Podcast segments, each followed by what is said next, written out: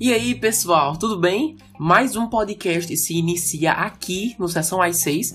Sejam todos muito bem-vindos. Me chamo Lucas Ribeiro e, como vocês já sabem, dessa vez vamos discutir a mais nova adaptação da história dos contos de fadas, Cinderela.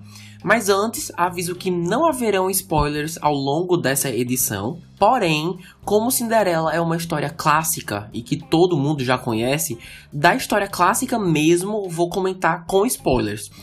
Mas sobre esse de 2021, me baseio só nos trailers e na sinopse, beleza? Aviso também para vocês não acharem que tô dando spoiler, mas não se preocupem. Então, espero que curtam e vamos para a sinopse. Na nova e ousada abordagem musical da história tradicional que o público conhece, Cinderela é uma jovem ambiciosa cujos sonhos são maiores do que seu mundo permite. Entretanto, com a ajuda de seu fado madrinho, ela tem uma chance de perseverar e conquistar seus objetivos é dirigido e escrito por Kay Cannon, conhecida principalmente pelo seu trabalho na franquia A Escolha Perfeita ou Pitch Perfect, que imagino que alguns de vocês conheçam. E o filme já se encontra na Amazon. É, bom, quando vi os trailers, gostei bastante, tava animado, mas quando fui assistir, nos primeiros minutos já não tinha mais certeza. Eu fiquei, hum, será que eu vou gostar? Não sei mas com o tempo foi captando meu interesse. E uma característica marcante aqui é que é o musical, o que acaba sendo uma escolha bem peculiar porque as versões anteriores não são. Tô falando do live action da Disney de 2015 com a Lily James e, claro, a animação original 2D dos anos 50. Se a gente parar para pensar, Cinderela não é um musical. Claro que tem várias versões por aí e eu não vi todas, tá? E eu sei que na animação original Cinderela canta uma música ou outra, mas assim, que eu saiba, não é considerado um musical. Ainda mais se a gente for comparar com outros filmes como Aladdin, A Bela e a Fera, que tem canções do início ao fim.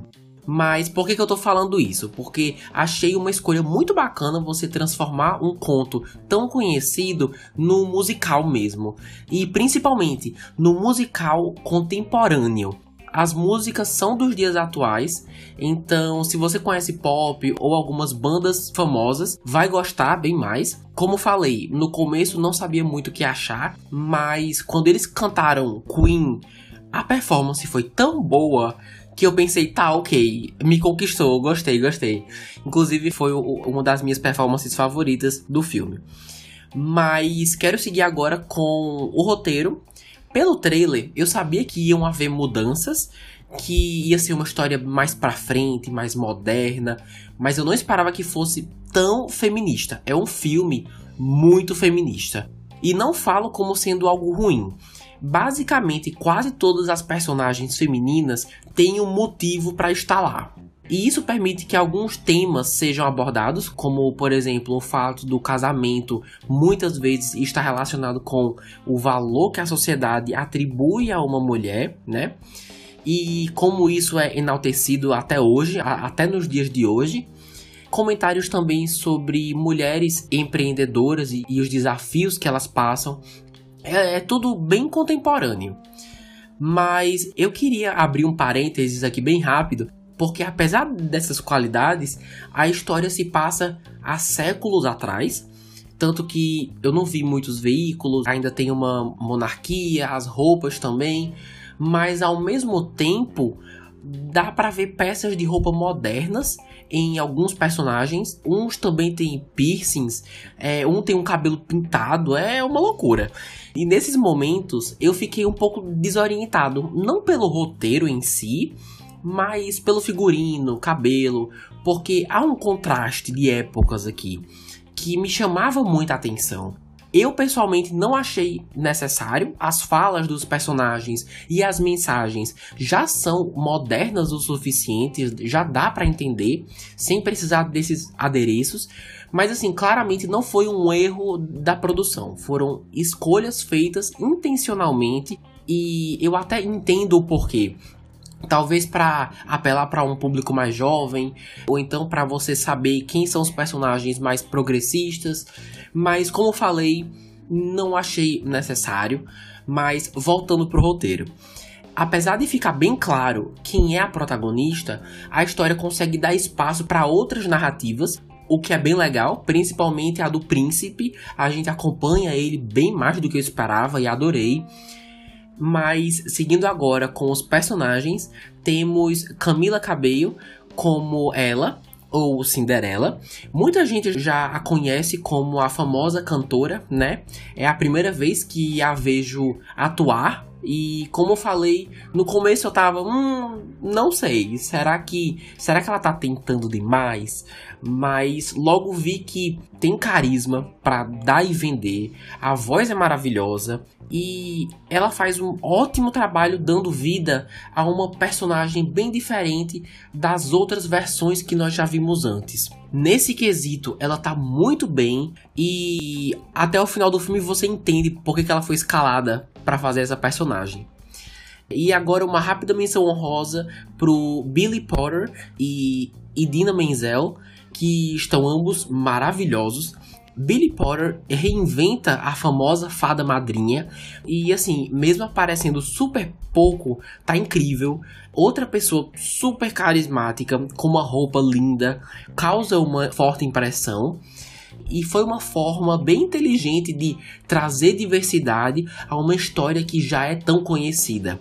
E sobre a Idina Menzel, que faz a madrasta, Surpreendentemente, ela e suas duas filhas não são as vilões clássicas que a gente já tá acostumado, que são cruelmente más e arrogantes, sabe? É, não quero entrar muito em detalhes, mas todas têm mais personalidade e a madrasta, principalmente, é mais complexa. Provavelmente a versão mais complexa dela que eu já vi. No final do filme você entende bem mais porque ela é do jeito que é e assim, muito interessante mesmo. Bom, agora vamos para as comparações. Essa versão de Cinderela 2021, apesar de todas as características já mencionadas, tem umas questões negativas, assim, para mim, mas é bem, bem bestas mesmo, mas que me ajudaram a comparar as versões. É o seguinte, não gostei dos efeitos especiais dos ratos, sabe? É que são três. Sinto que podiam ter trabalhado um pouco mais nisso. E outra coisa também é que na parte em que é para ser a mais mágica, né, visualmente, quando ela percebe que pode ir ao baile já com vestido e tudo mais, achei bem anticlimático todas as transformações. A carruagem, os cavalos, o vestido, não tem o, o glamour que as duas versões da Disney têm. O que eu achei um pecado. É, é uma das partes que eu mais gosto da história foi bem pouco criativo, parece só um truque rápido de edição. Acredito que, que a diretora poderia ter um cuidado maior nesse quesito. Então, por isso, apesar de ter gostado sim, prefiro as versões da Disney, o live action e a animação. É, ah, e por falar em vestido, achei bem mais ou menos o vestido dela. É o mesmo que tem nos pôsteres, sabe? Mas aí é que tá. No pôster, ele é branco e roxo, principalmente roxo. E no filme, é só branco, parece um vestido assim diferente. E nem é tão bonito, gente, infelizmente. Assim, nos braços e da cintura para cima, beleza. Show. Mas da cintura para baixo, não tem glamour nenhum, sabe? É de uma princesa. É, ah, Lucas, frescura sua. Sim, verdade. Porém, se você for assistir, presta atenção quando ela vai dançar no baile. Não tem como não notar a parte de baixo do vestido, ainda mais em comparação com os vestidos das outras moças que estão no evento. E como falei, são coisas bem bestas, mas que me causaram uma impressão. Uh, no geral, a versão de 2021 de Cinderela é muito sofisticada, ótimas atuações, ótimas escolhas de música também, super colorido, alguns momentos engraçados e ainda com mensagens super atuais que com certeza devem inspirar todo mundo, mas principalmente as gerações mais jovens que vão assistir ao filme. Para mim, é uma mistura de Glee, a história original de Cinderela, né? E a série Bridgerton, não só por ser um, um, filme de época, mas também porque a série aborda muito essa coisa da obsessão pelo casamento, principalmente o casamento arranjado. Então eu percebi mu muitas semelhanças entre a série e Cinderela. Então, assim, se essa é uma combinação que te interessa, ou se você curte musicais em geral, super recomendo. É uma boa opção para um fim de tarde, um final de semana, é super uma programação para fazer com a família reunida também. É bem legal. Para quem tiver interesse, já está na Amazon Prime. É, se você já assina, só assistir, sem custo adicional. E com isso, chegamos ao final do podcast dessa semana. Olha, muito obrigado a quem escutou até aqui. Se gostaram desse episódio, temos muitos outros de verdade. Temos Marvel, DC, tem romance, terror, outros musicais também. O que vocês pensarem, a gente já discutiu por aqui. Então, só darem uma olhada e, se puderem, compartilhem e divulguem o Sessão às 6, que ajuda o público a crescer cada vez mais.